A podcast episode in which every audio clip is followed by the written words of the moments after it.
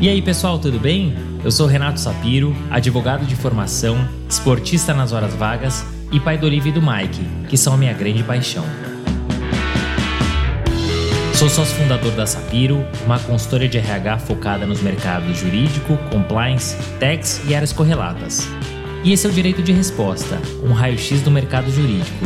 Sejam muito bem-vindos. Esse é um podcast leve e informal, onde falaremos com os principais personagens desse meio sobre carreiras, tendências e curiosidades. Esse é um podcast quinzenal, então já sabe, temos um encontro marcado segunda sim, segunda não.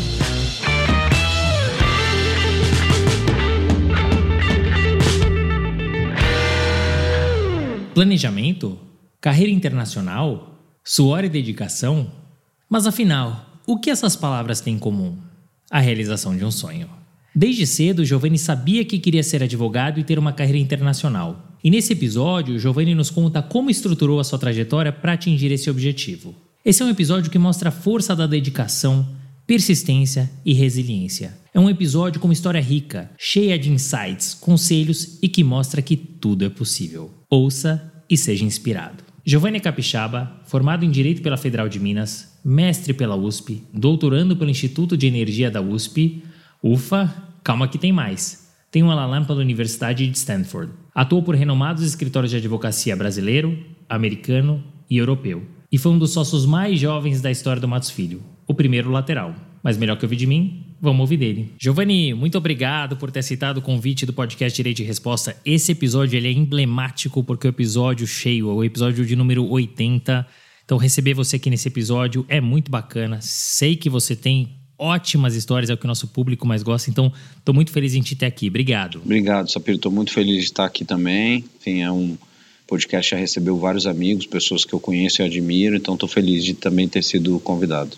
Muito bem. A gente tem aquela pergunta clássica, né, de planejamento de carreira. E você tem uma carreira que é super sólida, é uma carreira internacional, a gente fala bastante sobre isso. Você atuou por quatro Big Laws, né, sendo duas brasileiras e duas estrangeiras. Essa trajetória, digamos, internacional, ela foi planejada? E caso contrário, quais eram seus outros objetivos? É, eu, eu ouvi vários podcasts né, que foram divulgados e eu vejo que, em geral, as pessoas falam que não foi planejado. E eu achei curioso, porque no meu caso foi planejado. Tá? Assim, foi algo que realmente acho que a minha história é uma história de alguém que, inclusive, mudou de vários estados e passou por diversas né, situações diferentes e realmente sem planejamento, acho que isso não, não seria possível. Assim. Então, eu diria que foi planejado, sim, diferentemente dos demais. É claro que quando você planeja né, uma casa, por exemplo, você pode encontrar ali alguma questão que você precisa mudar no meio do caminho. Então, ao longo do caminho, eu fui fazendo alterações nesse planejamento. Mas a ideia de que eu queria fazer uma carreira internacional e depois a ideia de que eu queria estar num grande escritório, isso nasceu muito cedo na minha carreira e eu fui me programando para que isso acontecesse. É muito bacana, de fato é raríssimo. A gente tem aqui 80 episódios, salvo engano, esse é o quinto só de carreira planejada. E eu li um artigo que você escreveu, que eu queria até que você contasse aqui, essa primeira história, sobre uma profissional que queria desistir do direito porque ela entendia que não era possível atuar de maneira internacional e você conversou com ela, é, ela guinou a carreira dela e hoje ela tem de fato essa trajetória internacional. Conta pra gente, Giovanni, como é que foi? É, eu participava de um programa de mentoria da faculdade lá da UFMG e essa profissional, o nome dela é Maria Borges, por coincidência encontrei com ela duas semanas em Nova York. No primeiro encontro que eu tive de mentoria com ela, ela me falou que queria abandonar o direito né, e que ela era estudante, eu acho que ela estava no terceiro ano, e ela disse que achava que direito não era muito internacional, que realmente ela queria mudar de profissão. E eu falei para ela na época, eu já era sócio do Matos Filho, já tinha vivido uma parte da minha carreira fora. Eu falei: "Não, é internacional sim, eu sou advogado brasileiro, mas também sou advogado americano, sou advogado inglês, passei uma boa parte da minha carreira fora". E aí eu passei a instruir a Maria sobre carreira, sobre as possibilidades. E aí o mais legal da história dela, né, é que diferentemente da maioria das pessoas que faz faz LLM. A Maria aceitou o desafio de fazer um JD no exterior. E logo que ela me informou que ia fazer, ela já tinha feito a prova do L7, já tinha tirado uma super nota. E aí logo que ela formou, em menos de um ano, ela estava fazendo JD nos Estados Unidos, passou pelo Japão, passou pela Alemanha, em estágios em diferentes lugares. E hoje ela é advogada em Nova York no escritório Vinson Elkins, que é um dos maiores escritórios dos Estados Unidos. Então assim, é, foi uma honra para mim ter, ter ajudado ela e mostra um pouco quanto que o entendimento de mercado, o entendimento de carreira é algo relevante, sabe? Assim, eu, eu vejo que nas universidades americanas eles têm o Office of Careers, eu mesmo me beneficiei muito disso, que te ensina sobre mercado, oportunidade de trabalho, quais são os segmentos que você pode trabalhar, quanto ganha, quanto não ganha, quais são os benefícios. E aqui no Brasil eu vejo que as pessoas não têm esse tipo de instrução. Então eles formam sem saber para onde ir, muitas vezes faz estágio onde um amiguinho indicou, vai fazer concurso porque não sabe que a carreira de escritório de advocacia é algo interessante ou, ou algo que né, é, promove alguma estabilidade. E eu acho que você ter compreensão desse mercado né, é algo super relevante. Hoje a advocacia é uma indústria muito poderosa. Né? O, o Kirkland Ellis, que é o escritório que mais fatura no mundo, ele fatura mais de 6 bilhões de dólares por ano. É, o Leighton já passou dos 5 bilhões de dólares por ano. A gente tem escritórios com mais de 4, 5 mil advogados. Então é uma indústria. É, você entender desse mercado, bem como outras possibilidades dentro da advocacia, faz toda a diferença. É muito legal eu te pedir justamente para contar essa história por dois motivos. Olha o quão importante é a figura de um mentor ou alguém que te inspire. E segundo, a carreira jurídica, ela é enorme, né? Ela tem várias possibilidades. É no Brasil, é fora do Brasil, é empresa, é escritório, é órgão público, enfim, é empreendendo, o intraempreendedorismo que é empreender dentro de onde você está. Então, a carreira jurídica ela, é, ela, tem realmente várias oportunidades, você precisa estar aberto e precisa ser guiado, né? Como você fez, então muito bacana. Antes de entrar, Giovanni, na, na tua carreira, que ela é muito rica e tem muitas histórias, acho que vale a pena a gente falar um pouquinho da sua formação acadêmica, porque ela é muito forte. Né? Então você é capixaba, né? Nasceu no Espírito Santo, mas foi fazer é, direito na Federal de Minas, tem mestrado na USP, LLM em Stanford e um doutorado em andamento que a gente vai falar já já, com um doutorado atípico. Como é que se deram as escolhas por esses cursos e faculdades? Porque você tem até aqui uma mistura em comum, né? Mestrado e doutorado com LLM e faculdades espalhadas pelo planeta. Como é que você planejou tudo isso? Bom, primeiro, assim, eu, né, eu não sou do Rio, não sou de São Paulo, não sou desses mercados principais da advocacia, até mesmo Brasília. E a verdade é que, sendo de um estado menor, os meus pais queriam né, que eu fosse para um estado maior para estudar. Né, esse era o objetivo. E eu não tinha família em São Paulo, não tinha família no Rio, e eu tenho família em Minas. A família da minha mãe é mineira. E aí os meus pais basicamente disseram: olha, se você quiser fazer direito e tal, a gente indica você para ir para Belo Horizonte, enfim, é um lugar maior, você vai ter um, uma possibilidade melhor de ensino. Fui para Belo Horizonte, estudei na FMG, uma universidade excelente, tenho muito orgulho de ter estudado lá. Você chegou aqui a entrevistar colegas de sala minha, né, a Leonor, que é pessoa que maravilhosa, que eu admiro muito. Mas durante a faculdade, eu percebi que o mercado de trabalho de Minas, ele ainda não entregava aquilo que eu gostaria para a história de advocacia, sabe assim? Ele não tinha grandes escritórios que realmente eram organizados o bastante para você criar uma carreira sólida e que te permitisse ser sócio. E eu tinha os, os amigos meus do Espírito Santo, é, alguns deles hoje, o Grenfell está no Simpson Thatcher, é, o Bruno Werneck está no Tower Checker, é, eles me contavam um pouco qual era a experiência deles em São Paulo. Então eles estavam passando por né, essas etapas e eu percebia que havia uma grande diferença. Eu lembro que numa dessas né, histórias que eles me contavam, eles falavam, não, porque lá no escritório eles emprestam um notebook. Naquela época, notebook era o preço de um, de um carro popular, né? E eu falava assim, gente, é, como pode? Eles emprestam um laptop, um notebook para um estagiário, né? Que, que tipo de instituição é essa?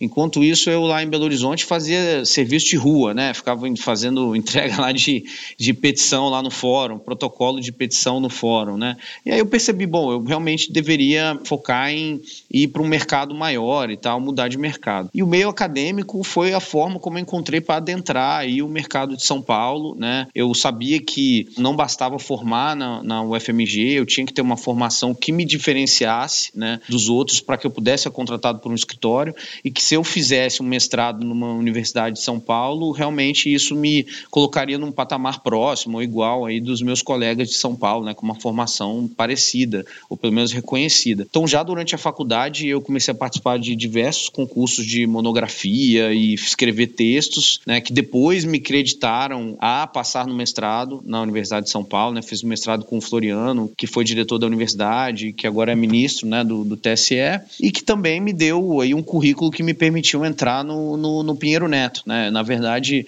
a minha descoberta, né, a minha entrada no Pinheiro Neto se deu por um prêmio de monografia que eu ganhei, cujo presidente do instituto, que era o IBRAC, era o Biratão Matos, que era sócio do Pinheiro Neto, e isso abriu a minha porta ali para entrar no Pinheiro Neto depois. Tendo feito esse mestrado, eu ganhei o gosto né, de construir um currículo que me desse oportunidade profissional. Eu acho que a advocacia é uma das profissões que você mais mostra o seu currículo, sabe assim? Eu brinco aqui com os meus advogados, eu falo, ó, oh, eu vou no médico e eu não sei onde o meu médico formou. Eu estou fazendo reforma na minha casa aqui, eu não sei se o engenheiro da minha casa formou em universidade boa ou ruim. Agora, advogado, você entra no site, está exposto lá o currículo dele, você vai fazer uma apresentação, eles estão sempre falando do teu currículo, você manda uma proposta, eles estão sempre falando do teu currículo. Então, aprendi cedo na profissão que construir um currículo bom era essencial, né? Eu brinco também assim que o Giovanni é um bom advogado, mas o Giovanni do currículo é um advogado muito melhor do que o Giovanni.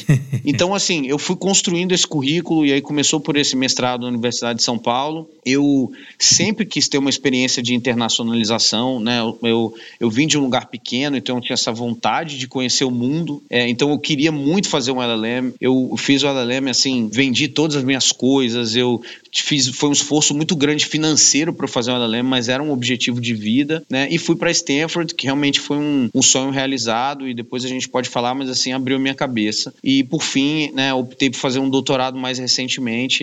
Esse a gente vai falar um pouquinho mais tarde aí, mas também foi foi um completa um pouco a minha formação profissional. Muito legal e a forma como as coisas vão sendo construídas, porque você tinha ali um norte, né, carreira internacional e a forma como você foi construindo tudo isso, né, a forma como você foi pensando e ligando, o que, que eu vou fazer para chegar lá, isso é muito interessante, isso é muito rico. E mostra uma coisa muito interessante, porque, enfim, você vem de um estado, como você falou, onde talvez a advocacia não seja tão forte, e você queria trilhar uma carreira internacional, você foi em busca disso. E muitas vezes o pessoal que faz LLM, ele faz com patrocínio. Você não, você falou, eu preciso fazer, eu quero fazer, faz parte do meu planejamento, vendeu as suas coisas e foi fazer. Né? Isso é muito legal. E é justamente sobre o LLM que eu queria falar, porque, enfim, você foi para Stanford, né, uma baita faculdade nos Estados Unidos, você foi com cinco anos de formado. E sempre tem essa discussão: faço mais velho, faço mais jovem, tem um momento ideal? Essa é a minha primeira pergunta. E a segunda é justamente sobre valor, porque, assim, é um curso super caro. Vale a pena efetivamente investir? Qual que é o ganho? É um ganho técnico? É um ganho de networking? É um ganho cultural? Por que vale a pena fazer um LLM? Eu acho o seguinte, é, eu acho que obviamente quanto mais formação você tiver, melhor tá? Isso, obviamente, ajuda você a enriquecer a, o, a experiência que você está fora. Só que tem uma questão que afeta muito o momento de você ir, que são as questões pessoais. Você pode estar num relacionamento, você pode estar num momento de vida que realmente você não consiga sair, e na minha experiência, quanto mais velha a pessoa fica, maior a probabilidade dela entrar, por exemplo, num relacionamento sério, estar numa situação que o, o pessoal impeça ela de ter essa experiência é, internacional. Então, assim, no meu caso, eu fui com cinco anos de formado, eu acho sim que é um bom momento. Eu diria que o ideal seria ali eu, entre 4 e 6, 7 anos, tá? Não iria mais novo, não iria muito mais velho, tá? Eu acho que você já tem uma experiênciazinha profissional interessante para ir, mas óbvio, o momento, né, o pessoal, a gente não pode ignorar o pessoal. O pessoal também importa, né? Você tem que tornar aquilo, aquele processo, ele não pode ser penoso também no lado pessoal. Então, é, é tem que ser no momento que você realmente consiga administrar para você estar tá lá, longe da sua família, ou enfim, longe da pessoa que você gosta, mas de uma forma saudável, ou que você seja solteiro, enfim, que você leve a pessoa e aí você consiga administrar isso. Então acho que é um período bom aí entre 4 e 6, 7 anos de, de formado. A questão do custo, é, o meu caso foi um, um, caso de uma dessas pessoas que não tinham dinheiro. Né? Eu falei isso aqui, realmente assim, eu não tinha. Eu não, eu não, sou de uma família rica, eu sou de uma família de classe média do Espírito Santo. Meu pai foi funcionário público a vida inteira, é era agrônomo. Minha mãe tinha um, um restaurante num, num shopping lá, entreguei muita marmita, pesei muita comida de gente, tenho muito orgulho de ter feito isso, né? Minha mãe fala que na, na época eu não gostava muito, ela disse que meu, meu sangue aí de advogado, né, meu, meu começou quando eu era novinho e um dia ela falou que eu ia, ela ia viajar e eu ia ter que trabalhar todos os dias e ela me fez assinar um documento e eu escrevi assim, faço sob protesto. Então ela, ela, ela falou que eu, que eu tinha uns oito anos de idade, eu era super novinho e, e ela disse, olha, eu vi que você ia ser advogado. Mas enfim, eu acho que a, questão né, de ir para fora, para mim era uma prioridade. E você tem alternativas, tá? Assim, primeiro, as pessoas desconhecem as alternativas, mas você tem bolsas privadas, você tem a Fundação Estudar, você tem o Instituto Ling. Você tem algumas bolsas específicas de instituições ao redor do mundo. Você tem LLMs gratuitos, né? Existe na França, que também é um que não cobra. O próprio Leonor citou isso como exemplo. É, existe o de Oslo, que eu sei que não cobra. Então você tem opções de LLMs gratuitos, você tem opções de LLMs que dão bolsa também, que dão desconto, né? E você tem bolsas privadas, né? Ainda assim é caro, porque você tem o seu custo de vida, mas acho que você pode administrar a oportunidade de acordo com a sua disponibilidade de renda. O meu caso ele foi muito complicado porque eu passei em Stanford, era uma universidade que eu tinha um desejo muito grande de ir, né, em função do ranking e o posicionamento e a visibilidade que ela me dava, e Stanford não dava nenhum desconto, tá? Assim, é, ela não não tinha nenhum programa específico de desconto. Eu acabei conseguindo a bolsa do Ling, ela foi essencial, ela pagou praticamente 50% do meu curso. Na época eu tive é, ajuda um pouco do, do escritório que eu estava, que também foi algo que me ajudou, mas realmente eu tive que completar vendendo todas as minhas coisas, é, carro, tudo que eu tinha de bens, todo o meu dinheiro, todas as minhas economias, eu, eu apostei ali no, no LLM, né? E acabou dando certo. Aquele LLM para mim foi entrada no mercado de trabalho americano, né? E foi uma mudança de vida realmente para mim, seja de experiência profissional como patamar financeiro. Para mim, a experiência do LLM, ela é muito maior do que meramente o lado acadêmico, tá? E as pessoas falam do networking. Eu acho que o networking também é interessante, mas para mim é muito maior também do que o networking além do acadêmico. Eu acho que a experiência profissional, né, a experiência de LLM, ela é uma experiência que abre a sua cabeça e muitas vezes, inclusive, te mostra que as coisas são possíveis, te tira aquelas amarras, aquelas limitações que nós, como brasileiros, temos de acreditar que nós não podemos, nós não conseguimos, nós não fazemos as coisas, né? Nós somos piores que os americanos, piores que os europeus. Eu acho que, para mim, foi esse o efeito, né? Eu, eu, na verdade, eu sempre tive pensamentos limitantes, né, sobre a minha capacidade, apesar de eu ir conseguindo as coisas, eu sempre aquele que pensava, ah, não sei se eu consigo consigo, mas eu, eu, eu arriscava, sabe? Assim, apesar de eu achar que talvez eu não conseguisse, eu ia lá e ia tentando, né? Talvez eu não passe no mestrado da USP, mas ia lá, tentava e conseguia. Talvez eu não consiga isso. Sabe? Só que mesmo assim, ainda tinha dentro de mim um pouco de achar assim, poxa, eu não sei se eu sou um bom advogado, não sei se eu sou um profissional, né, de alto nível. E quando eu fui ali pro, pro LLM, né, quando eu passei a ser exposto àquela cultura americana, que é uma cultura de realmente você acreditar que as coisas são possíveis, de você ir lá e fazer. Eu fiz o LLM no Vale do Silício, onde, onde né, as pessoas realmente são empreendedores e as coisas acontecem, né? E eu vi ali, eu assisti palestras do Bill Gates, do Sam Zell, do Schwarzenegger, todas a, sei lá, 10, 20 metros de distância. Eu vi, gente, se eu tô aqui, tudo é possível, né? Eu já saí lá do Espírito Santo, passei por Minas, passei pelo, por São Paulo, já tinha é, ficado no Rio ali por um, cerca de um ano e meio, e eu falei, ah, se eu cheguei até aqui, tudo é possível. Então, acho que o LLM serviu para mim muito como uma forma de eu ganhar confiança profissional e pessoal, sabe, de que realmente as coisas são possíveis, que se você batalhar as coisas podem acontecer. Eu acho que ele tem esse efeito aí, né, de abrir a sua cabeça, sabe, assim, em adição ao acadêmico, em adição ao networking. Então, acho que é uma experiência única, né? A pessoa que realmente puder fazer, né, e, e tivesse interesse, ela deveria fazer. É muito legal a visão que você traz, porque enfim, entrevisto muita gente, não só aqui no podcast, mas enfim, como headhunter, quando você fala de LLM, esses são os ganhos, né? O técnico, o networking, é a experiência em morar num país uh, com uma cultura diferente, mas ninguém fala desse lado que você trouxe. Isso é muito interessante, porque o brasileiro é patinho feio. Sempre é, tá sempre por baixo. E não é verdade, você vai mostrar isso daqui a pouquinho, inclusive com o grande prêmio que você ganhou. Mas é isso, acho que talvez o LLM ele abra a cabeça nesse sentido, né? E é muito normal que a gente tenha a tal do síndrome do impostor. Poxa, gente que eu entrevistei aqui, Giovanni, sim, super referência, renomadíssimo e que ao longo da trajetória teve a tal da síndrome do impostor. Não consigo fazer isso, né? Mas é, é legal enfrentar, né? Então você também trouxe essa questão do enfrentamento. Deixa eu lá, deixa eu tentar, né? Se você não tentar, realmente você não vai conseguir.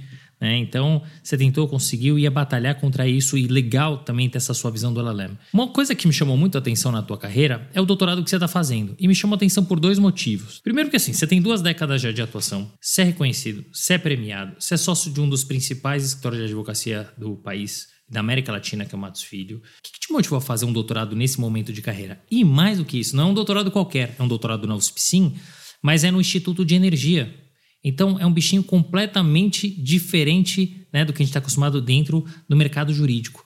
Por que, que você decidiu fazer e por que no Instituto de Energia? E para fechar, o que, que muda na prática um doutorado numa universidade, aliás, numa prática diferente? É, eu, primeiro, assim, a minha escolha, eu sempre quis fazer doutorado, só que eu queria me firmar antes como sócio do escritório para poder me dedicar a esse novo desafio. Eu sabia que era algo que ia tomar meu tempo e que eu realmente precisava estar estabelecido como sócio de escritório antes de eu dedicar essa nova né, etapa acadêmica da minha carreira. E aí, durante a pandemia, aí, o meu pai faleceu. Né? Meu pai, ele morreu de Covid. E meu pai sempre foi o grande incentivador da minha carreira acadêmica. A verdade é que, né, não, não, certamente não teria progredido profissionalmente sem o incentivo dele. Meu pai também era uma pessoa super humilde, que saiu de, do interior do Espírito Santo, lá de São Roque, e fez mestrado também na Universidade de Viçosa, era um agrônomo, e ele sempre me incentivou a estudar, sabe? Assim, gastou dinheiro com uma escola privada lá no Espírito Santo, que é uma das melhores, é ou a melhor do estado para mim. E aí eu, eu falei, ah, deu aquele clique, sabe? Assim, é o momento, é o momento de eu voltar a estudar, em parte em homenagem ao meu pai, né? E também porque o meu setor está mudando, né? O setor de petróleo e gás agora ele está passando por uma fase de transição energética, né? A discussão de mudança climática, ela está acontecendo, os meus clientes até mudando de nome estão, né? A Statoil mudou para Equinor, a Total mudou para Total Energies. E o fato é que eu tenho muito interesse pelo lado técnico das atividades dos meus clientes, né? Assim, e eu já no mestrado da São Francisco, eu peguei matérias no Instituto de Energia, matérias de engenharia do petróleo, e eu vi o benefício de você entender, né, aquele profissional que cobre indústria, de você entender do setor, inclusive da parte técnica. E agora, né, como a gente está discutindo novas energias, hidrogênio, é, enfim, outras, né, biometano, biodiesel, captura de carbono, falei, gente, é um momento interessante, porque eu quero voltar para a escola e estudar também a parte técnica dessas novas energias, para que eu possa melhor assessorar os meus clientes. Engraçado que, assim, nos Estados Unidos eu tive convivência com profissionais com esse tipo de background, porque nos Estados Unidos o direito é uma pós-graduação, é um JD, e vários dos meus chefes, né, todos os meus chefes tinham uma dupla formação. E aí, vários deles eram engenheiros, né, tinha alguns que eram geólogos, e aí eu sentia muito esse benefício aí de você ter esse lado técnico. Eu me lembro que os primeiros contratos que eu fui rever nos Estados Unidos, o meu sócio pegou a revisão do contrato e falou assim: ó, pois bem, vi aqui sua marcação, mas aí ele viu a fórmula e falou assim: você reviu a fórmula do contrato de preço aqui? Aí eu falei: não, porque no Brasil a gente pula a fórmula. E aí ele falou: não, você tem que rever a fórmula. Aqui nos Estados Unidos a gente revê a fórmula. A gente faz os cálculos do cliente para tentar entender se o cliente não errou de alguma forma, né? O lado técnico da operação dele. E aquilo eu falei, nossa, então eu tenho que aprender esse lado técnico aqui, né? E então isso sempre ficou marcado, né? Se, que essa dupla formação seria algo interessante. É, e foi o momento perfeito aí para eu entrar nesse doutorado. E está sendo muito interessante, muito legal aí voltar no, a ter uma experiência acadêmica, né? E também tem aberto a minha cabeça com relação a, várias, a vários lados legais, assim, questões legais da minha profissão. Poxa, que legal, muito interessante isso, né? Porque é um doutorado que não é fácil de você fazer, numa prática diferente, ainda que você, como você bem colocou, né, vivenciou e viu energia, petróleo ao longo da tua trajetória inteira, mas muito mais do cunho jurídico, né? Agora você está vendo do outro lado da mesa, né? Então isso é muito interessante. Você sente falta, porque você já fez mestrado, doutorado, ela LEM, você sente falta de algo na tua trajetória acadêmica? Ah, eu acho que hoje, assim, uma vez terminado o doutorado, primeiro eu acho que as pessoas não têm que parar de estudar. Eu pretendo estudar o resto da minha vida, né? Eu acho que eu vou mudar um pouco o tipo de estudo, né? Óbvio. Eu não sei, eu, eu, talvez eu me dedique um pouco a estudar management, né? Um lado mais de administração, administração de escritório, administração de negócios, empreendedorismo.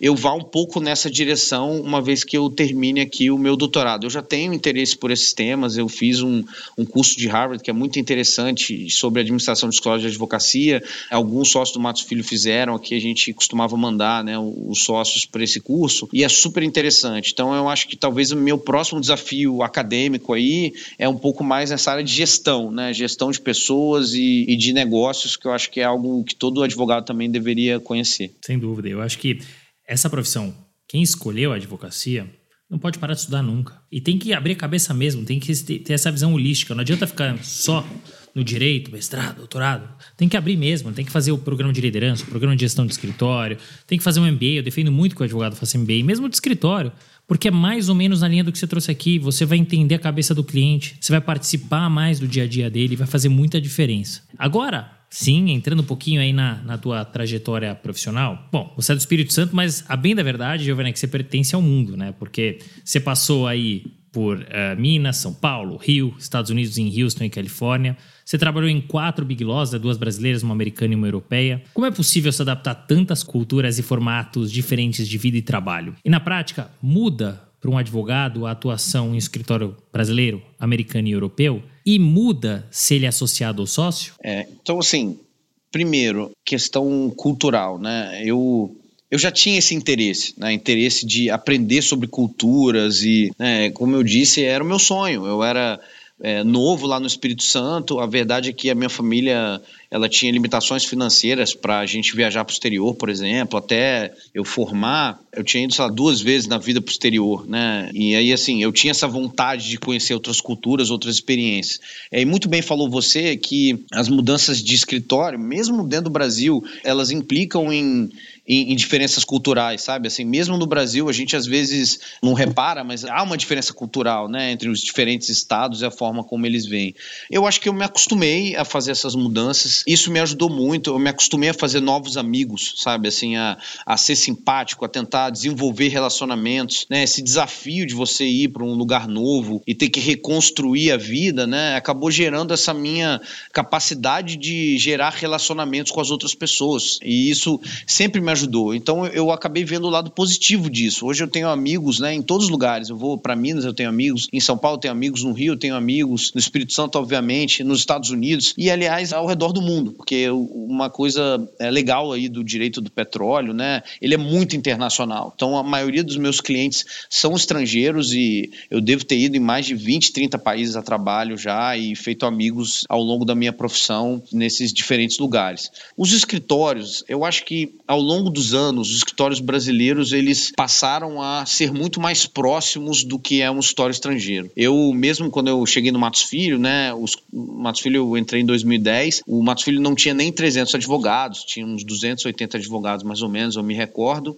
Eu nunca imaginei que o Matos Filho ia chegar a quase 800 advogados, né? Então para você gerir um escritório com esse número de advogados, você realmente precisa ter instrumentos de gestão cada vez mais próximos dessas big law firms estrangeiras estrangeiras, né? Então, assim, seja no Pinheiro Neto, onde eu comecei minha carreira, né? Eu sou muito grato aí ao, ao Pinheiro Neto. Ele já tinha, o Pinheiro Neto era incrivelmente organizado quando eu trabalhava lá, né? Ele já tinha uma questão, o, o Pinheiro era uma pessoa freak com organização, né? A Clemência, mais ainda, né? Ela era uma pessoa super organizada. Então, isso aí já, já, já sinceramente, quando eu fui para os histórios estrangeiros, não senti tanta diferença. Naquela época, existia uma diferença tecnológica. É engraçado, assim, que ainda não existia BlackBerry BlackBerry para os advogados brasileiros, os estrangeiros usavam.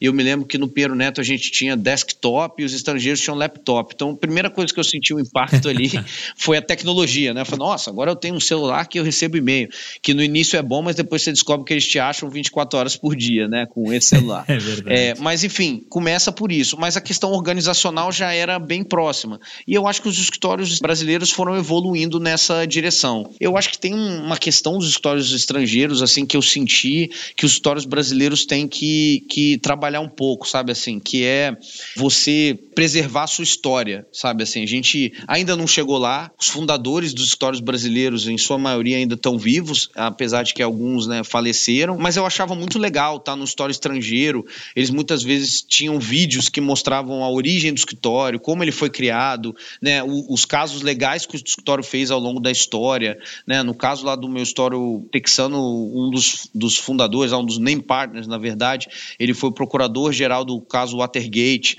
né? E aí você chegava, você aprendia sobre aquela história, tinha um museu do advogado. Talvez o Pinheiro Neto já tenha feito isso, ele tem lá o, o, a sala do, do Pinheiro lá como meio que um museu, né? Eu fiz prova de estagiário naquela mesa lá, então, enfim, toda vez que eu olho eu me lembro da minha entrada no, no escritório, mas os escritórios brasileiros ainda têm que trabalhar um pouco esse conceito. Sobre ser sócio associado, eu acho que o conceito de associado nos Estados Unidos ele já é muito mais próximo de, do que a gente vê como sócio aqui no Brasil, sabe assim, é, o associado nos Estados Unidos ele realmente tem uma participação muito mais intensa é, nas atividades do escritório em certas questões do escritório do que os associados no Brasil. E eu acho que isso também é algo que a gente vai evoluir ao longo dos anos. Por outro lado, eu acho que ser sócio no exterior e no Brasil, né, é, é uma opção muito particular, né, de cada pessoa, ou de escritório estrangeiro ou escritório brasileiro. Em geral, assim, o que eu vejo, uma coisa que me atraiu em estar em escritório brasileiro é que o histórico brasileiro você não tem limitações, né? É, você pode crescer, você pode virar um gestor de uma área, você pode eventualmente virar um membro de um comitê executivo, você pode virar o managing partner. E a verdade é que no histórico estrangeiro, sim, você pode ser sócio, né? Mas muito dificilmente você vai ser um managing partner de um histórico estrangeiro, assim como um brasileiro, né? Pode até acontecer, mas é uma coisa mais rara, né? Então eu acho que é, a questão de sociedade já é uma opção de vida, né? Até de, do lugar que você vai morar para o resto da sua vida ou durante grande parte da sua vida adulta e de opções profissionais de crescimento que podem não ser mais atrativas num escritório estrangeiro, por exemplo. É, e você trouxe um ponto super interessante das oportunidades do brasileiro dentro de um escritório estrangeiro. Você é advogado brasileiro, americano e inglês. Você morou quatro anos fora do Brasil. Ainda assim, com todas essas qualificações, você sentiu algum tipo de preconceito nessas big law firms americanas e europeias? Ah, preconceito não, mas é, eu, eu trabalhei, eu entrei no história estrangeiro há 15 anos atrás saía, não, mais, 17 anos atrás saía mais ou menos 13 anos atrás. E eu trabalhei no Texas, né? Assim, Texas é o sul dos Estados Unidos. É, ele, eles não estavam acostumados com o estrangeiro, sabe? Assim, é, realmente é, foi um aprendizado cultural para eles ali, né? E lidar com o estrangeiro. Eu não vi preconceito, não sofri preconceito. Eu acho que fiz grandes amigos lá. É, mas realmente, assim, eu acho que existia um lado de aprender a cultura, né? Eles não estavam acostumados em, em, lidar com pessoas do exterior, né? É, com cultura diferente. É diferente de Nova York, por exemplo, né? Que já é multicultural, eles estão acostumados com diversidade, né? E, e eu acho que isso sim, isso eu senti em alguns momentos, assim, o fato de que os meus colegas, eles não tinham costume de lidar com uma cultura diferente. Então, por exemplo, ah, no almoço, né? o, o brasileiro brasileiro está acostumado a sair para almoçar, né? O brasileiro tá desce, bate papo, fica ali uma hora e meia almoçando e tal, e conversa e tal. E ele está acostumado com um calor humano mais intenso. As pessoas vão nas salas uma das outras, elas batem papo, elas tomam café. Né? A gente pode até achar que isso é um pouco ineficiente, mas tem um lado positivo de, de você, de proximidade, né? E a verdade é que nos Estados Unidos, assim, e na minha experiência também que eu tive na Europa trabalhando, no momento que eu entrava na sala do profissional, acho que a, a, o rosto dele parecia que dizia assim: será que tá pegando fogo? O que é que essa pessoa tá fazendo aqui? No, Porque não era comum as pessoas irem na sala umas das outras. As salas todas ficavam fechadas e cada uma trabalhando ali dentro, né? E, e, e focado no, no trabalho. Então eu, eu senti muito uma diferença cultural. Com o tempo você vai se acostumando, né? Você vai vendo o lado bom também, da eficiência, do foco, mas realmente você sente falta daquele jeitinho brasileiro no trabalho também. Tem coisas legais aí que a gente faz, né? Do ambiente de trabalho trabalho. É um, o ambiente de trabalho nos escritórios brasileiros ele tende a ser muito mais alegre e muito mais próximo, né?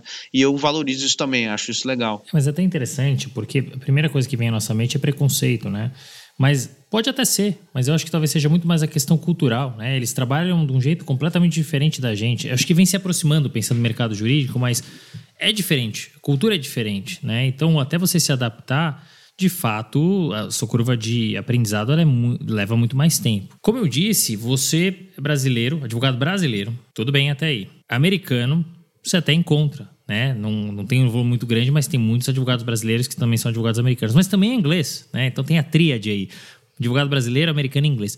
Por que, que você decidiu se tornar advogado nessas três jurisdições? O que, que muda nessas jurisdições? E a gente falou da advocacia, mas pensando em mercado jurídico, mercado jurídico europeu, americano e brasileiro, qual é o grau de maturidade e a diferença que você encontra no dia a dia? Bom, primeiro assim, eu na verdade me qualifiquei nessas três jurisdições porque eu queria ser um advogado mais internacional possível. Tá? Assim, eu não queria ter limitações de geografia para trabalhar ou atender os meus clientes. E na minha área, que é petróleo e gás, é, existem muitos deals que são também em direito inglês, né? além de, de direito americano. Então eu senti essa, essa necessidade, havia outras pessoas da minha equipe que também eram qualificadas, eu decidi fazer essa prova e não só isso, estimulei outras pessoas a fazerem também.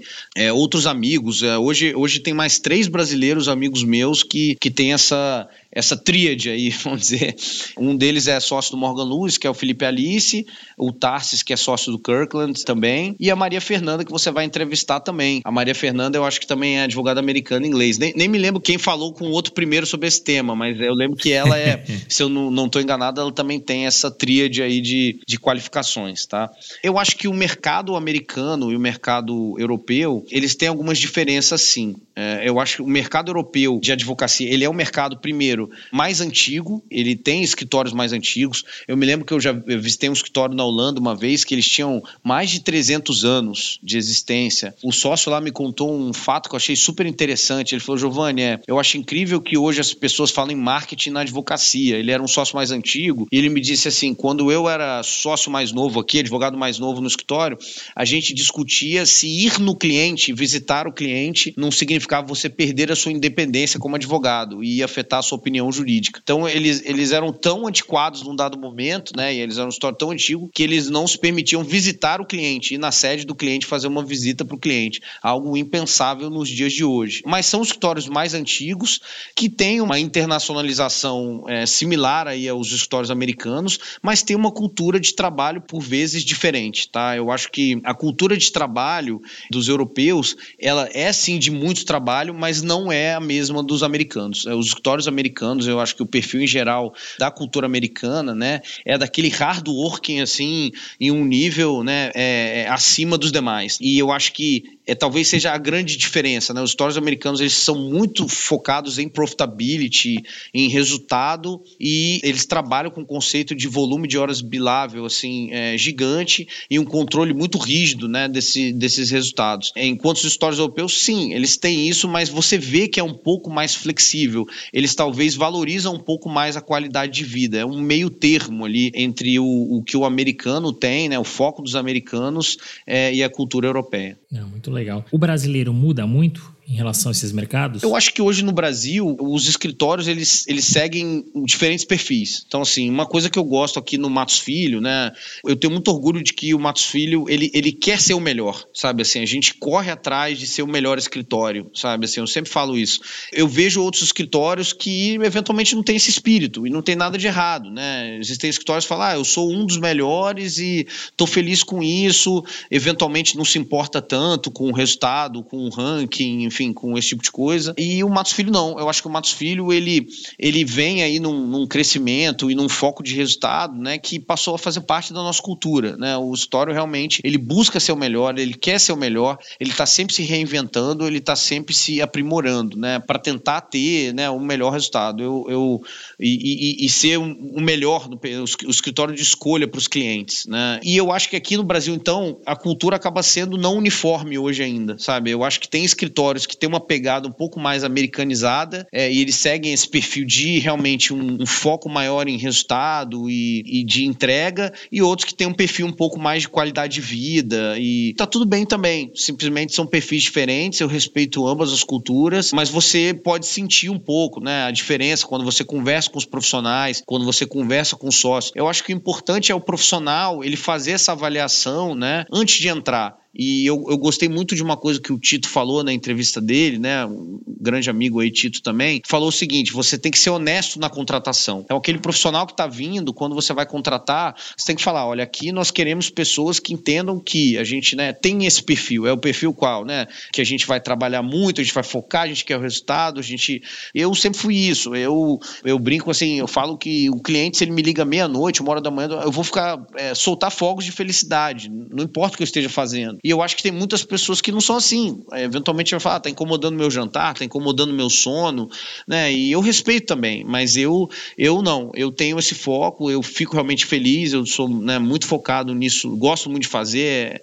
E eu acho que o importante é você deixar isso claro na porta de entrada para que os profissionais, quando entrem, não se decepcionem. Tanto os que querem qualidade de vida, né? Eventualmente não vão para o lugar que cobra mais do que deveria, quanto aqueles que querem mais vão para qualidade de vida e sintam assim que que não é exatamente o que ele está buscando. É interessante essa visão, né, dos mercados europeu, americano e o brasileiro, que é essa mistura mesmo, porque aqui é isso mesmo. Então você tem que olhar não só a cultura local, mas a cultura de cada uma das estruturas. Né? E tem que ser verdadeiro mesmo, de lado a lado, porque senão não vai dar certo. Eu acho que muito desse teu perfil, acho que vem de você mesmo e acho que vem muito também do período que você passou longe do Brasil, quatro anos longe de casa. Tem inclusive green card, né, que é permissão para morar nos Estados Unidos. E aí a pergunta que não quer calar: que, que te trouxe de volta para o Brasil? Foi uma decisão muito difícil, assim, na época. Eu estava nos Estados Unidos, né, há mais de quatro anos já, quatro anos e meio, mais ou menos. Eu era feliz nos Estados Unidos, né, eu tinha construído uma vida lá, tinha grincar e estava fazendo uma carreira né, muito legal ali, né, contente. Mas eu acho que algumas coisas, né, e essas me fizeram voltar. Acho que, primeiro, assim, é, a oportunidade profissional. O Brasil, né, no meu setor, ele tinha virado uma referência, né. Eu, quando eu saí do Brasil, o pré-sal ainda não tinha acontecido. Então, eu estava no Texas e já era advogado de petróleo quando o pré-sal aconteceu. Às vezes as pessoas acham, né, que e tem muito advogado que entrou na indústria por causa do pré-sal, mas eu já era advogado e já estava no Texas fazendo essa área de petróleo e gás quando o pré-sal aconteceu. Então, de um país que havia quase que um desinteresse ali do, dos meus colegas, né, e, e da indústria, um, ou um interesse muito menor, passou a ser um centro de atenção, né? E hoje o Brasil aí é, eu acho que é o sétimo do mundo em produção de petróleo né? A gente está no meio de países do Oriente Médio, as pessoas não, não, não têm muita noção disso. A gente é um super produtor né, de petróleo e estamos em crescimento né, no nosso, na nossa curva de produção. Então eu vi aquilo como uma oportunidade profissional. Eu era um brasileiro que tinha uma, uma experiência diferenciada de ter trabalhado no Texas com isso. Eu trabalhava em operações ao redor do mundo, do setor de petróleo e gás, e eu via que era um know-how diferente dos advogados que estavam no Brasil naquela época. Né? Acho que esse foi um ponto que pesou. E o segundo realmente foi a distância da família, dos amigos. É, isso também pesou, sabe? O aspecto pessoal. Né? Na época não existia WhatsApp, não existia FaceTime. A, a, ligação ainda era no telefone com fio, inclusive, se você quisesse pagar mais barato. Não era nem. Super cara, é, né? E era super cara. Então, assim, eu, eu sentia, eu perdi, né? Eu tinha 30 anos para 31 anos, então eu perdia casamento de amigo, perdia festa né, da família. O Houston não é um lugar turístico que as pessoas normalmente vão. Aquelas pessoas que são advogados e moram em Nova York e tem direto gente disputando para visitar, né? E, é verdade, e pedindo para ficar na casa. Mas eu não, eu tinha que fazer um combo, assim, a pessoa vinha para os Estados Unidos e falar, não, vem em Houston que a gente vai em Vegas, ou vem em Houston que a gente vai para o Caribe, porque ninguém tinha muito interesse de ir ali, né? E, e, então, assim, eu sentia falta, sim, da família, dos amigos, né? É, e eu achava que, que voltar para o Brasil ia ser interessante sobre esse aspecto. E eu acho que foi uma decisão acertada. Já voltei há 13 anos, estou super feliz, não me arrependo. Respeito também quem decide ficar no exterior, tenho uma paixão grande aí, ali pelo Texas, me sinto um pouco texano, ainda tenho um apartamento lá, ainda tenho uns amigos lá, mas realmente eu acho que para fins da minha carreira funcionou muito bem o meu, meu retorno para o Brasil, né? E vir para o Matos Filho e, e, e eu sou muito feliz com isso. É interessante porque, assim, às vezes as pessoas pensam que ter uma atuação internacional envolve necessariamente você morar fora do Brasil. Também. Mas não só, né? Aqui do Brasil, como você falou, você atua no mercado que é mundial, que é global, que é internacional, né? Com players internacionais, clientes internacionais. Então é possível. E me chama a atenção porque, assim, quando você voltou para o Brasil, você foi para o Matos Filho e você foi o primeiro sócio lateral do Matos Filho. Primeira pergunta: como foi superar essa barreira? Porque eles não estavam acostumados com isso. Né? Então, natural, poxa, como assim entrou como sócio lateral? E segundo, eu imagino que você tenha recebido inúmeras propostas nesse teu retorno. O que, que te fez escolher o Matos Filho? Então, primeiro, assim, você pegou num ponto que foi muito verdade. Ele, é, o Story eu não estava acostumado. Eu me lembro que, que eu cheguei e, e aí, assim, tinha alguma recepção ali para mim, mas eu não era um negócio organizado, sabe? História americana é super organizadinho. E aí eu cheguei, e, basicamente me deram um computador e eu falei, e eu falei, bom, que horas vai chegar o trabalho, né? Mas na verdade eu era uma área nova e não chegava no trabalho. Eu falei, bom, então eu vou ter que correr atrás, né? É, porque realmente o volume de trabalho da minha área era pequeno e aí, enfim, fui desenvolver, comecei a trabalhar com outros sócios, alguns dos, dos meus mentores aqui no Story, como foi o caso do, do Sérgio Spinelli, trabalhei muito com ele, sou muito muito grato ao Sérgio. Mas, enfim, eu acho que, sim, esse lado do escritório receber, né, o, o, aqui no Matos Filho, que ali era o início, acabou se tornando algo super comum, né? O Matos Filho hoje é conhecido por ter feito muitos laterais. É, eu acho que a gente tem mais ou menos um terço ou um quarto da sociedade de laterais, deve ser um quarto mais ou menos de laterais, né? se tornou uma prática comum, o Histórico ganhou esse gosto. Né? Desde então, a, o Histórico se acostumou muito a trazer sócios laterais e essa, a você ajudar nessa, nessa cultura. Hoje a gente tem, o sócio lateral tem um mentor quando ele entra aqui no escritório, a gente ajuda a pessoa né, a, a se acostumar aqui à instituição, a, a, a, dar aqueles, aqueles passos ali na instituição. O que, que eu fiz aquela, naquela época, né, que não tinha muito isso? Sinceramente, eu, eu era aquela pessoa que, bom, eu não sabia o que estava acontecendo, eu ficava quietinho, entendeu? Eu não vou, pato novo não dá mergulho fundo, né? Então eu fiquei quietinho ali e falei, ó, vou só observar, deixa ver quem é quem, deixa ver o que está acontecendo aqui, como é a cultura, né? Para eu poder me posicionar aqui de alguma forma. Então acho que eu fui bem cauteloso ali em algumas maneiras, né? Da forma de, de entrar no escritório, fui fazendo os amigos, que era algo que eu estava acostumado, fui desenvolvendo minhas, meus relacionamentos, minhas oportunidades de trabalho, e aí com o tempo as pessoas me conheceram. Hoje eu passei um ciclo, né? Que até os outros sócios falam, que é o seguinte: eles falam, ó, hoje já tem estagiário que entrou, você já era sócio e virou sócio, né? Fez toda a carreira. Então eles falam, agora você não é mais lateral, né? Porque até, o, tem, até estagiário comprou a carreira inteira que teve menos tempo do que você no Matos Filho. Então assim, eu já não, já não me sinto mais lateral, não. Então vamos lá. Eu, primeiro, a vinda para o Brasil partiu do convite de outro escritório. Eu prefiro não estar, mas esse escritório me, me fez. Um, eu tenho um amigo lá, um sócio, é uma pessoa que eu gosto muito, que foi meu colega de mestrado na Sanfran, e ele falou: ah, volta para o Brasil, vem para o Brasil e tal. Então ele criou essa semente em mim dessa possibilidade, dizendo que tinha mercado, que eu deveria voltar, que achava que a oportunidade era boa. Quando eu fui conversar com, com o Matos Filho, o que me chamou a atenção do escritório foi, eles já estavam no, no processo de desenvolvimento do modelo novo, né? Foi a governança que foi criada no escritório. Eu sabia que se eu viesse para o escritório, né, lá eu não era um sócio, eu era um associado. Eu ia precisar de ajuda, eu ia precisar de estar num modelo colaborativo. Eu não queria entrar num lugar que eu me sentisse sozinho, que eu não tivesse ajuda no desenvolvimento do negócio, que eu não tivesse pessoas para me instruir, para ser mentor também dessa nova etapa da minha carreira que era ser sócio. Então, o modelo do escritório, ele me ofertava isso. Eu achei que isso era uma oportunidade. Além disso, o fato do escritório não ter a minha área também foi um atrativo. Eu gostei da ideia de desenvolver uma coisa nova, de empreender, e foi por isso que eu acabei optando vir para cá. E foi uma decisão muito acertada, né? Eu cheguei aqui, acabou que a gente desenvolveu a área de infraestrutura, se tornou um plano muito maior do que meramente petróleo e gás, mas foi um plano super bem sucedido. A gente está super satisfeito aí com, com o resultado. É, e você trouxe um ponto importante. Você criou a área de infraestrutura, porque Mercado brasileiro, escritório de advocacia, qual é costume? Era especializado. Ah, eu faço aqui contencioso civil, eu faço societário M&A, mas essa prática por indústria é incomum ainda aqui. Você vê já desenvolvendo um pouco mais, mas ainda é incomum, especialmente no momento que você montou. Isso é comum fora do Brasil. Me corrija até se eu estiver errado. Que é por indústria. Né? Então, eu vou atender o mercado de infra, vou atender como a Alissa, por exemplo, que esteve aqui com a gente, que é uma tributarista, mas vou atender o mercado de entretenimento. E eu imagino, Giovanni, que o tipo de perfil ou de profissional que atua nessa área, ele tem que ter alguns skills diferentes.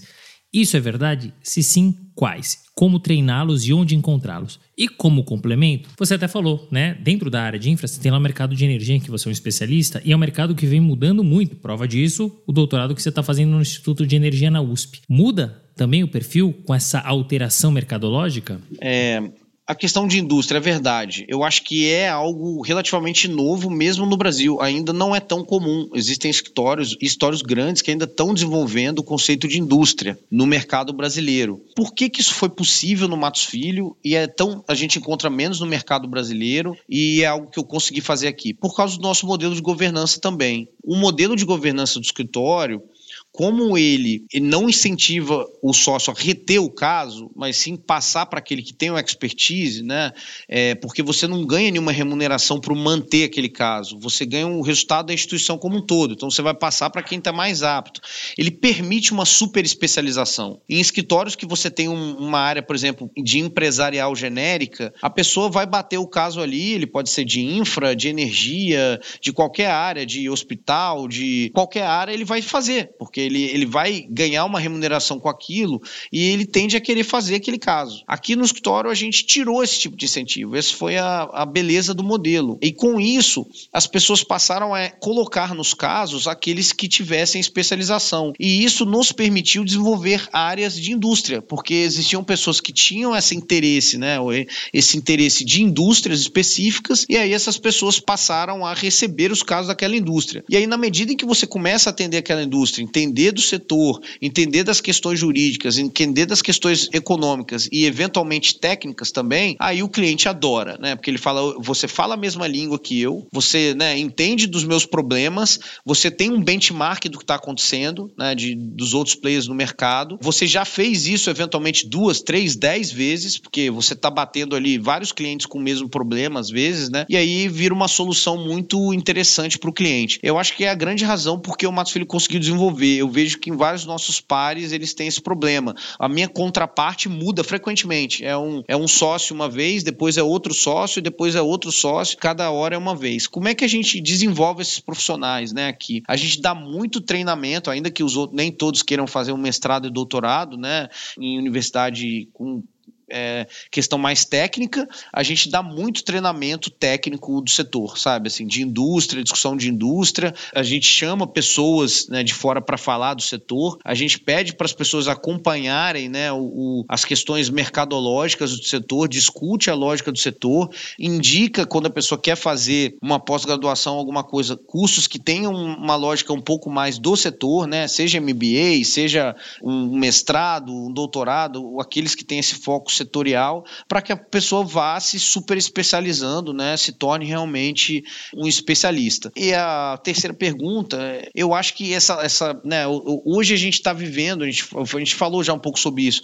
a questão da transição, né? Então é algo que realmente hoje tem afetado o setor e a gente tem estimulado os nossos profissionais também a seguir essa lógica de transicionar, né? Elas aprender novas tecnologias e acho que isso é normal para quem estuda indústria, sabe? Assim, da mesma forma, né, que telefonia mudou num dado momento, que você passou a criar internet também, que você passa a criar certos tipos de atividades dentro de uma indústria, né? A gente sabe, quem cobre indústria, que isso vai acontecer e, em geral, os profissionais que têm essa cobertura se interessam pelo tema. Ele acha legal que a indústria mudou e, e aí passa a ser um negócio relativamente divertido você aprender aquela inovação ou tecnológica ou econômica ali que envolve o setor que você cobre. Isso é super interessante. Esse setor que você atua, que é infra, que, né, que a gente pega guarda-chuva grande. Você fala de petróleo, você fala de energia, fala de outras tantas áreas. Mas esse mercado é um mercado que é super concorrido. Né? E se você pensa globalmente, é um mercado que movimenta bilhões de dólares. A pressão é enorme, a concorrência é enorme, a responsabilidade é gigantesca. Você teve a oportunidade, Giovanni, de atuar ativamente em grandes operações, né, mundo afora, em empresas como Petrobras, OGX, Libra, NTS, entre outras. Dito isso, como é que você faz para se blindar, né, para você manter a saúde em dia e se destacar em um mercado onde estão os principais players? E você efetivamente se destaca, né? acho que vale a pena a gente comentar, porque você foi o único brasileiro da história né, da Rurus Legal a ganhar o Lawyer of the Year, vamos traduzir aqui, né, na prática, o melhor advogado do mundo na área de atuação, né, no, no teu caso em energia. Então, como é que você consegue fazer tudo? Se destacar, se blindar, manter saúde em dia? Primeiro, assim, eu pratico muito esporte, isso é algo sempre foi importante para mim na minha formação ali, é, me cuidar e realmente foi a forma como eu encontrei ali de, de certa forma me proteger, me blindar, praticar esporte, estar tá sempre cercada de pessoas que eu gosto, ter também uma cuidar da saúde mental, né, que as pessoas gostam de fazer hoje em dia. Eu, eu tive uma época da minha carreira, que foi essa época nos Estados Unidos, que eu até negligenciei um pouco isso, esse perfil americano realmente de hard working é grande. E lá eu tinha muito medo, sabe, assim, de eu tinha medo, eu era avaliado por americanos a todo momento e quando eu entrei, eu falei, gente, e se o, imagina se você escreve aqui um contrato, escreve nós vai, né? O cara vai ser demitido, né? Então eu falei, não posso, eu tenho meu inglês tem que ser perfeito. Eu lembro que eu estudava os livros de draft, eu tenho vários deles marcados, eu corrigi o inglês dos americanos, né? Porque eu falei, ó, meu inglês tem que ser melhor do que o do americano, porque eu não pode parar uma dúvida aqui, né? E aí foi uma época que eu realmente negligenciei muito a minha saúde. E eu tive até um episódio de é, chama ataque de pânico, né? Você tem um ataque cardíaco, eu achei que eu estava tendo um infarte mesmo. Eu estava num posto de gasolina ali, cheguei a deitar no chão do posto, as pessoas queriam me levar para pronto-socorro, né? Eu, eu achei que eu estava morrendo mesmo, né? Porque naquela época eu estava negligenciando muito a minha saúde. Então, eu acho que para isso, né, eu sempre cuidei muito de mim mesmo. E no mais, assim, eu gosto muito do que eu faço. Verdade é essa. Eu, eu amo, assim, meu trabalho, né? Eu acho que você encontrar alguma coisa que você gosta é, é muito importante, né? E eu gostar do que eu faço, ter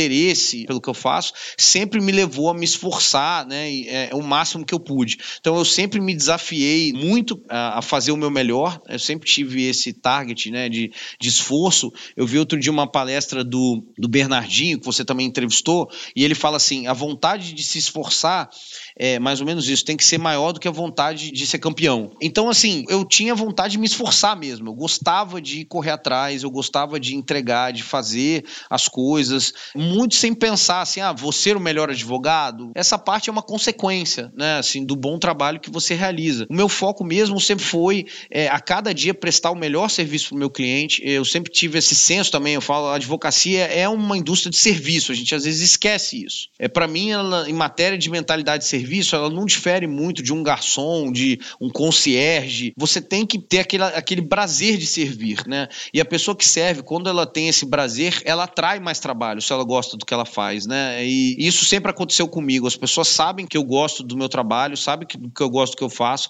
sabem que eu adoro discutir os temas e me aprofundar, e isso me ajudou aí a me destacar. Acho que teve mais um fator, e esse eu, eu realmente foi, de certa forma, planejado, principalmente para esse prêmio, que foi o Brasil realmente, durante aí uma década, virou uma super referência no setor de petróleo e gás em matéria de transações. A Petrobras fez um programa de desinvestimento, você tinha três, quatro transações que eram as maiores da América, algumas das maiores da América Latina no ano. E então você estando envolvido nessas transações, tinha transação de 5 bilhões de dólares, de 8 bilhões de dólares, de 2 bilhões de dólares, todo ano. E isso te colocava num patamar de sofisticação aí que não, não te diferenciava de nenhum lugar no mundo, né, em, em matéria matéria de transações complexas. E isso, obviamente, dado ao nosso aqui parcela de mercado, a gente acabou pegando uma grande parte dessas transações, me colocou na posição de visibilidade aí perante os meus pares, né? E, e obviamente acabou levando a que eu ganhasse esse prêmio de advogado do ano. Engraçado que a pessoa que ganhava esse prêmio antes, né, de mim, ganhou alguns anos seguidos, era um, um desses chefes que eu tive nos Estados Unidos, que ele era geólogo e advogado. E eu sempre olhava aí o nome dele todo ano naquele prêmio e falei, gente, quem será que um dia vai tomar o prêmio desse cara, né? Porque, porra, o cara ganha todo ano. E acabou que fui eu. Um dia, um, um belo ano lá, eles me ligaram e falei, não, não é possível que eu ganhei. Mas foi super legal, até pelo reconhecimento aí, não só a mim, mas a indústria que estava acontecendo no Brasil naquele momento, né? E, e, e para mim, obviamente, foi uma honra ter recebido. A entrega do prêmio foi em Londres, foi um evento super legal ali, em meio aos americanos, os ingleses, né? em geral, eram os que ganhavam os prêmios ali naquele, naquele momento momento. É, muito legal, porque prêmios como esse, de alguma maneira, diminuem a tendência essa do, daquele estigma de patinho feio do brasileiro. Com certeza. Né? E você trouxe coisas muito interessantes aqui, Giovanni, e até em linha do que o Bernardinho fala, é a jornada. O importante é você. Você pode ter o planejamento, eu quero ser campeão, mas antes de pensar em ser campeão, você precisa viver aquilo. Né? Isso é muito importante, porque às vezes você vive, vive da melhor maneira possível, por algum motivo você não é campeão, por algum motivo você não é premiado, mas você fez o que você tinha que fazer, você fez o seu trabalho. É muito legal. E outro ponto que você traz é a questão né, do melhor atendimento possível ao cliente. Você falou muito de estar disponível, tem gente que está mais ou menos. E tem uma coisa que me chama a atenção, a gente nem comentou muito na tua trajetória, a gente falou das Big Laws, mas você fez um secondment na atual Shell durante um período, né? Que é ficar um tempo dentro da empresa. O quanto que isso contribuiu para o melhor atendimento dos seus clientes? Essa vivência do outro lado da mesa. É, eu tive duas experiências de secondment, um na Eletropaulo e outro na Shell. Quando eu estava no Pinheiro Neto, e outro quando eu tava já no, no store americano, lá no Norton Rose Fulbright. É engraçado, né? Eu falei que a minha carreira é planejada. Mesmo o secondment eu planejei. Eu, quando formei, eu falei assim, eu quero que o meu currículo, né, quando eu fosse sócio, eu já queria que tivesse o LLM, o mestrado e algum secondment. Já era o meu plano, tá? Eu, eu tinha isso claro na minha cabeça.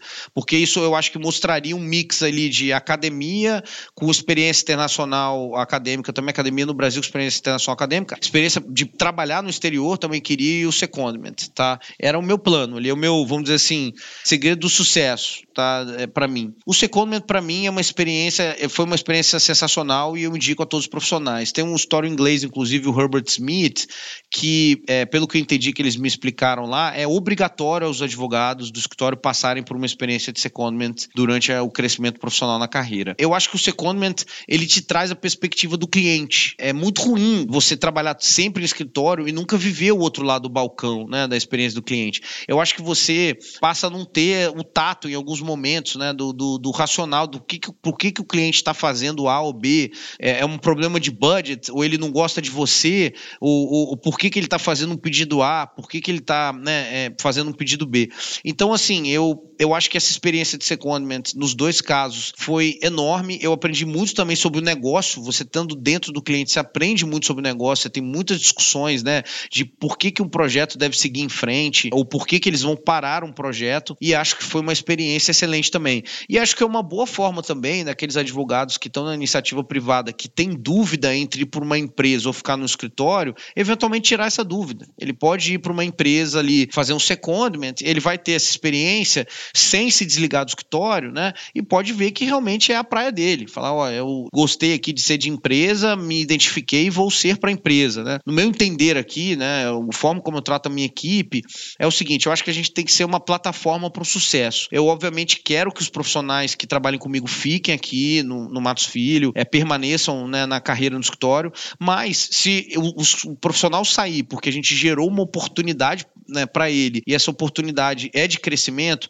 cara, eu vou estar tá satisfeito. Eu, eu, eu, desejo que as pessoas elas sejam felizes com as suas escolhas e, né, e se a escolha dela e se for boa e de ir em outra direção, ela está satisfeita com isso e, e, particularmente se a gente gerou essa oportunidade, eu vou ficar feliz. Eu acho também que as pessoas que passam pelo escritório e acabam gerando oportunidade em outros lugares também fazem parte da nossa história. Eu não, entendo, é, é, não entendo como uma falha ou, ou, ou, sei lá, uma traição. Eu vejo que às vezes tem esse negócio, a pessoa ah, saiu, é uma traição, porque eu não tenho isso. Eu tenho é, muito orgulho dos profissionais que passaram pela minha equipe. É, alguns deles têm cargos maravilhosos, vários, aliás, até pelo meu perfil de internacionalização, acabaram ficando no exterior. Eu tenho advogados da minha equipe que hoje estão em Nova York, eu tenho advogado da minha equipe que hoje está na Dinamarca, em outros países. Então, assim, eu tenho muito orgulho também dessas pessoas que passaram pela gente aí, fazem parte da nossa história e continuam sendo colaboradores né, de, um, de uma outra maneira, mas continuam sendo, sendo sim colaboradores do, do Matos Filho e do meu time. Mas é isso, Johnny, de alguma maneira é legado. É um legado que você está deixando para o mercado. São profissionais que você forma, que continuam na estrutura,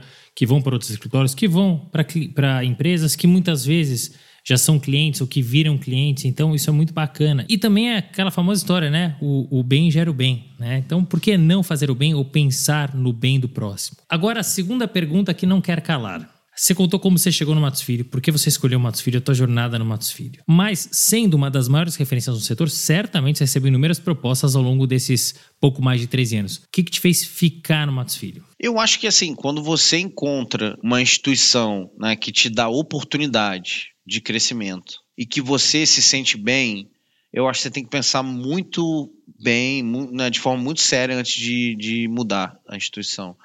Você não deve se atrair né, por eventualmente algum projeto que parece mais interessante, se não há uma insatisfação naquele projeto que você está hoje, sabe? É, eu aqui no Matos Filho estou há 13 anos, né, o nosso projeto na área de infra foi de muito sucesso, sinceramente, né, eu, eu criei a área de infra originalmente eu e o Pablo, né, Sorge, meu sócio, é, a gente começou ali com 4, 5 advogados, hoje se a gente pegar o, o o time aí juntando os estagiários e o grupo de Project Finance, que é a formação original, a gente deve ter 120 pessoas no grupo. Uau, né?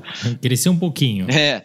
Então, assim, é um caso de sucesso. Então, óbvio, eu acho que para eu deixar isso é igual você deixar um filho, né? Assim, é, é muito difícil você, até psicologicamente, largar isso. Tenho diversos sócios aqui que foram nossos estagiários, né? Meu e do Pablo, são pessoas que hoje né, cresceram com a gente, desenvolveram a área. Assim, primeiro, assim, eu não, conseguiria pensar em sair do Matos Filho hoje, mas assim, se algum dia eu saísse, e eu espero que não saia, eu não sairia sozinho, porque essas pessoas fazem parte da minha história aqui no escritório, né? E, e eu acho que a gente é um grupo, né? E, e eu vejo, né, como um grupo que tá junto, uma família, assim, seria muito difícil pra gente é, se separar, sabe?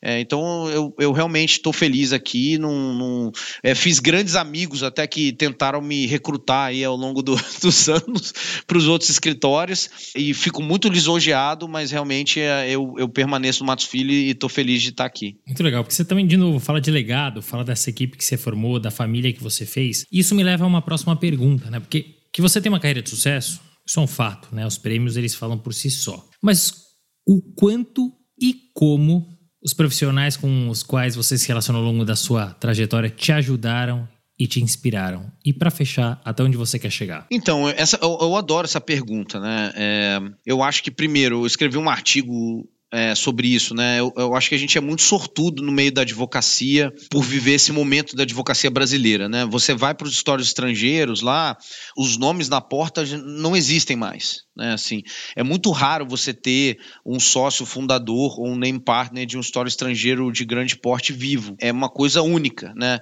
Você escuta as lendas dos, dos fundadores ou dos name partners dos escritórios estrangeiros, existem muitas vezes até livros né, que contam essas histórias. Tem um, um livro que eu li que chama The Lawyer, né? ele, ele conta um pouco dessas histórias. Um outro que chama é, White Shoe também fala sobre as histórias do, dos escritórios de advocacia tradicionais americanos. E a gente está vivendo hoje uma situação única, né? A gente tem vários desses fundadores vivos. Eu tenho muito orgulho de ter conhecido e, e, ter proximidade, ter feito transações ou, com várias dessas pessoas, né? Eu me lembro, eu ainda quando eu era advogado americano lá, o, o, Ronaldo Veirano era um dos que mais me visitava. Chegava lá, visitava, a gente eventualmente ia almoçar, ele fazia uma visita, a gente batia papo, criei uma amizade com ele, fiz transações já com, com o Paulo Aragão, também é uma pessoa brilhante. É, o Chico Musnick virou um amigo, assim, é uma pessoa que realmente realmente muito autêntica, e eu gosto de pessoas autênticas, né? E, e é de sobra. De sobra. Além de ser brilhante, uma pessoa também brilhante. E aí, e por aí vai. Tive outros que já faleceram também, que eu tive a oportunidade de conhecer, o João Caio Goulart Penteado, que foi um dos fundadores do Lefosse, lá também virou um grande amigo. O próprio Pinheiro Neto, com quem eu tive a oportunidade aí de, de também conhecer na, no, no escritório, né? Quando eu trabalhei no Pinheiro Neto. E, obviamente, no Matos Filho, hoje ainda, felizmente, todos os fundadores ainda estão vivos e eu tive contato com todos eles, né? E obviamente mais com o Quiroga aí, que hoje é o, o sócio-diretor do escritório. Então, esses profissionais todos aí é, me inspiraram fortemente na minha carreira, sabe? Eu sou uma pessoa muito observadora, eu tento pegar ali o melhor de cada um, né? E aplicar aqui no, da minha maneira, né? No, no meu aprendizado. Eu fui inspirado por todos eles. Tive um mentores profissionais, também pessoas é, brilhantes. O Biratã Matos, que foi sócio do Pinheiro Neto, hoje tem o escritório dele. O sócio do meu história americano, que é o Brian Bradshaw, que hoje é sócio do Sidley, também um, um mentor gigante de carreira. O Andrew Durman, do Thompson Knight, também um, um, super mentor. E o Sérgio Spinelli, aqui no Matos Filho, passou pelo escritório, foi pessoa sensacional. Né? Eu tenho uma história até sobre o Sérgio, que é incrível. Assim, a primeira grande operação que eu fiz aqui no escritório foi com o Sérgio, né? que foi uma operação é, histórica, que foi a emissão de ações da Petrobras de 70 bilhões de dólares. Né? Naquele momento era a maior emissão de ações de uma empresa no mundo, na história. É um caso assim emblemático e eu trabalhei nele com o Sérgio incessantemente. E obviamente esse caso ganhou vários prêmios, né? E um deles foi o do Latin Lawyer ali é, de Deal of the Year, que é um dos prêmios mais relevantes aí que, que ganha. Nós subimos ao palco, eu e o Sérgio. O Sérgio, obviamente, era muito mais sênior do que eu no escritório. Eu tinha pouquíssimo tempo de casa. E eu desci, e desceu do palco, o Sérgio pegou o prêmio e deu na minha mão. E falou assim: esse prêmio é seu. Eu falei assim, Sérgio, não, prêmio é seu, a gente trabalhou juntos no caso. Falou, não, não, esse prêmio eu quero que você guarde para você. E aí eu vi que, assim, né, os grandes profissionais, eles podem ser e devem ser generosos, né? Eu nunca esqueci essa história do Sérgio, é algo que eu guardei para mim, né? Sou muito grato a ele, é, e isso mostrou, assim, ele só cresceu, sabe, na minha, na minha percepção quando eu vi que ele fazia aquilo por mim. Guardo o prêmio lá até hoje, tá lá na minha sala, né, junto com outros, né, e, e, e obviamente, mais do que o prêmio, ficou o carinho ali, o agradecimento ao Sérgio ali pela, até pelo gesto dele e pelos aprendizados que ele me deu ali naquele caso. Próximos passos, eu acho que assim, um, um, eu aqui no escritório, o que eu penso é de realmente colaborar cada vez mais com a instituição, sabe? Eu acho que eu tive etapas aqui, eu gosto de cumprir as minhas tarefas ao máximo antes de passar para a próxima tarefa. É, então, assim, a gente fez um trabalho aí, principalmente eu, Pablo, enfim, outros sócios também, de crescimento do Rio de Janeiro, que foi um trabalho sensacional. O escritório hoje tem 160 advogados no Rio, é o maior escritório full service no Rio de Janeiro, é algo que impensável para a gente no passado e foi um projeto que a gente criou e foi um projeto de sucesso. Né? A gente acabou trazendo sócios laterais de vários lugares e foi um projeto que funcionou super bem. Teve o projeto de infra também, também capitaneado ali por mim, pelo Pablo, também funcionou super bem. A gente tem aí, acho que devem dar 18 sócios, alguma coisa assim, e umas entre 100 e 120 pessoas no total, e funcionou muito bem. Então, esses dois projetos acho que alcançaram, vamos dizer assim, o seu ápice. Obviamente, quero co continuar colaborando com eles, mas eu quero cada vez mais colaborar com a firma como um todo e ajudar os meus colegas aí das outras práticas no que quer que seja possível, né? Que eles achem que eu seja útil. E nisso eu pretendo me envolver cada vez mais nos projetos aqui de desenvolvimento do escritório, quero me ofertar para ajudar o máximo de pessoas. Ah, isso envolve eventualmente ter um cargo de gestão maior no Matos Filho? Talvez sim, eu, eu vou, é algo que eu penso em fazer sim, colocar esse desafio na minha carreira, mas eu não tenho ansiedade sobre isso não. Acho que o momento certo vai chegar para isso acontecer. Mas é fato que hoje eu sinto a vontade de ajudar aqui os meus colegas o máximo possível e a instituição como um todo. Acho que esse é o meu, o meu próximo projeto de vida, assim, é, ultrapassado esse do Rio de Janeiro de infraestrutura. Muito legal. Primeiro, para mostrar que você pode trilhar e traçar um caminho dentro da própria estrutura que você está, o famoso empreendedorismo empreender, onde você está.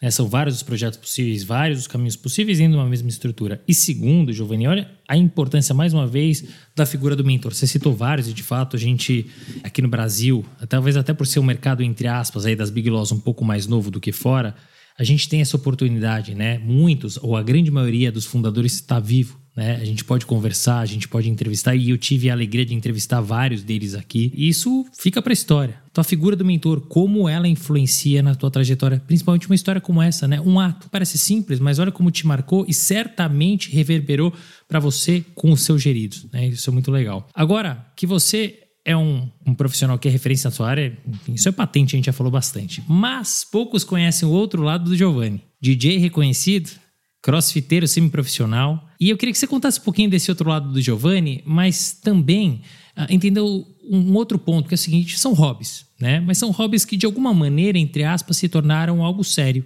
Né? Como é que isso impacta no seu dia a dia que já exige tanto? Então, assim, eu tenho uma paixão pela música, né? Isso, quando eu era mais novo, eu tocava violão, é, minha mãe me botou para fazer um curso de violão lá, eu novinho, e eu era aquele que tocava violão nas festas, lá nos churrascos, né? E depois, mais velho, eu resolvi me reconectar com a música. Só que eu me toquei que hoje em dia isso não é comum, né? A pessoa levar um violão num evento. Imagina eu levar lá um violão no evento do Matos Filho, né? E falar, vamos, vamos fazer um violão aqui. Então eu me toquei que isso não é algo que talvez o pessoal ia ter muito interesse. E existia um advogado da equipe de infraestrutura do escritório, o Caio, é, ele está inclusive no, no, exterior aí, mas espero que volte logo aí para o escritório, fazendo sua internacionalização. Mas o Caio, ele era DJ. E ele já tocava nas festinhas do escritório e tal, em vários eventos e tal.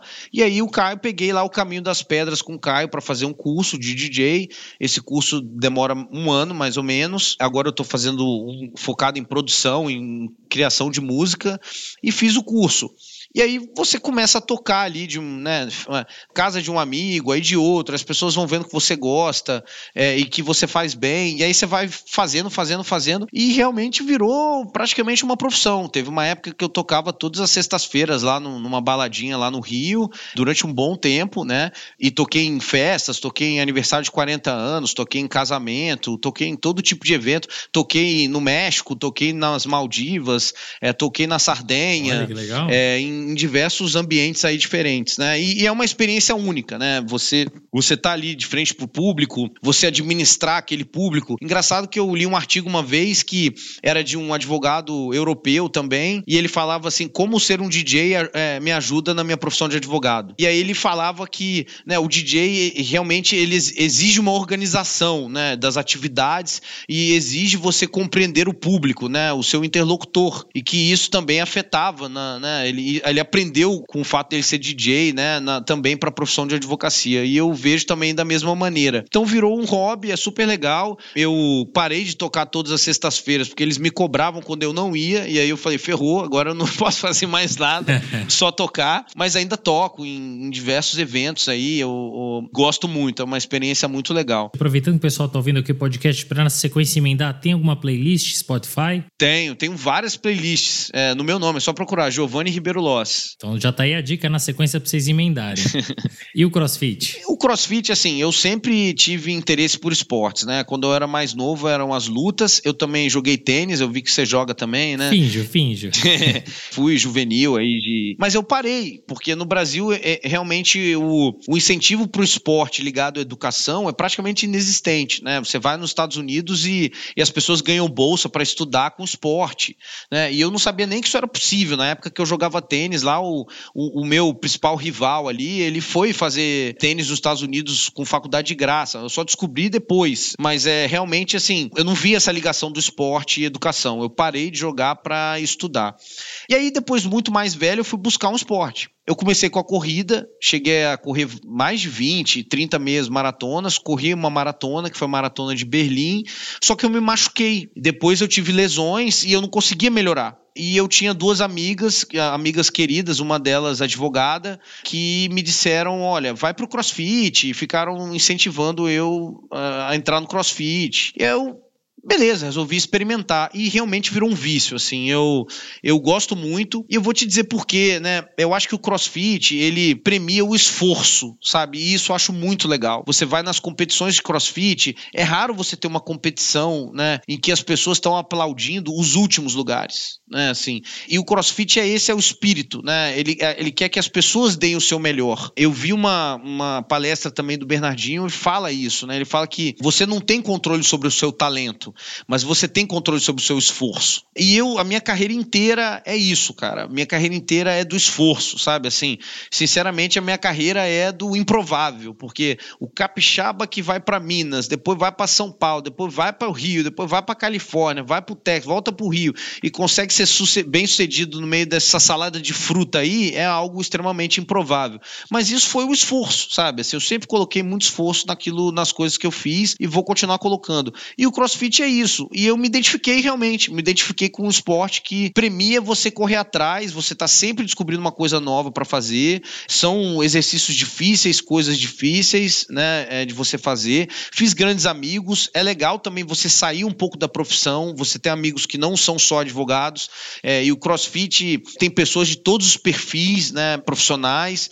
E isso acabou me atraindo muito. Me ajudou também a me tornar talvez uma pessoa menos conservadora. Enfim, e virou uma, uma grande paixão aí para mim. Faço competição, gosto muito. É, se você for no site lá do CrossFit, você acha o meu nome lá ranqueado, não é só em direito que eu sou ranqueado, mas é isso. Mas gosto muito, vou continuar fazendo, virou o meu esporte né, de, de saúde e as pessoas claramente percebem. Quando elas me encontram, elas falam, nossa, você está fazendo alguma coisa, porque eu mudei consideravelmente, assim, fisicamente, depois que eu entrei no, no, no CrossFit. Que legal, né? Mudou fisicamente, com certeza, né? Psicologicamente, porque o esporte é isso, né? Você falou da corrida, falou do tênis, crossfit, não importa qual esporte, né? Mas o esporte é saúde, o esporte é vida e o esporte não é só um hobby. Ele canaliza uma energia diferente, ele deixa a vida mais leve, né? É. Então.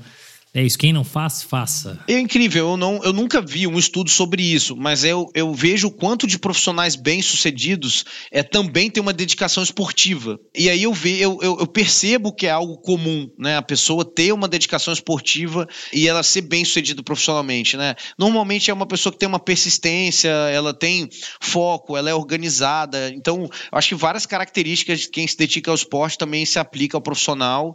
Nunca vi um estudo mostrando essa correlação direta direta, mas eu percebo que é algo muito frequente. Sem dúvida. E nas entrevistas aqui eu percebo cada vez mais que existe uma conexão real. Giovanni, ao longo do episódio, além de várias histórias legais, você trouxe muitos conselhos.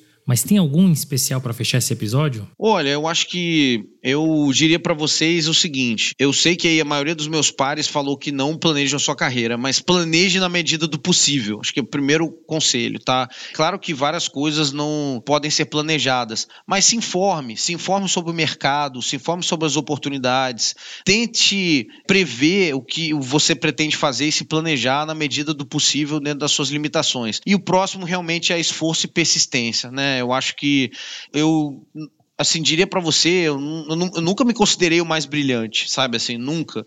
Eu realmente, assim, sempre fui o cara do esforço, sempre fui o cara de correr atrás, de querer fazer, de persistir. E eu acho que isso é, é algo que eu recomendo para todo mundo, sabe? Acreditar em você, saber que é possível, não desistir, correr atrás. Eu digo que, assim, para mim isso foi o meu segredo de sucesso e acho que as pessoas que fizerem isso, né, se dedicarem, elas terão sim sucesso naquilo que elas quiserem quiserem fazer na vida. Puxa, muito legal. Obrigado pelos conselhos. Fechamos o nosso episódio número 80, oito dezenas de histórias muito bacanas. E esse tá, esse episódio especial tá em ótimas mãos. Fechamos com chave de ouro. Muito obrigado, Giovanni. Parabéns pela trajetória, enfim, uma trajetória, como você bem colocou, de muito esforço, de muita dedicação, mostrando que tudo é viável, tudo é possível. Me inspirou e tenho certeza que vai inspirar todos os nossos ouvintes. Aliás, ouvintes, aproveitem aí canetinha, caderno na mão, porque tem, tem bastante coisa aí para anotar, muito site legal. Giovanni, muito obrigado, prazer enorme te receber. Sapiro, agradeço imensamente, né? Eu acho que eu já disse para você assim, primeiro eu sou um grande fã aí do seu podcast, né? Você tem entrevistado grandes amigos e acho que recomendo ele para todo mundo, principalmente aqueles que querem saber mais sobre a carreira, ensinar, né, receber bons ensinamentos e fico muito feliz de ter feito parte disso também, tá? Agradeço aí, um abraço para você. Fim de papo. Se você gostou, recomenda para seus amigos. Se não, fala comigo que eu quero te ouvir. Até a próxima!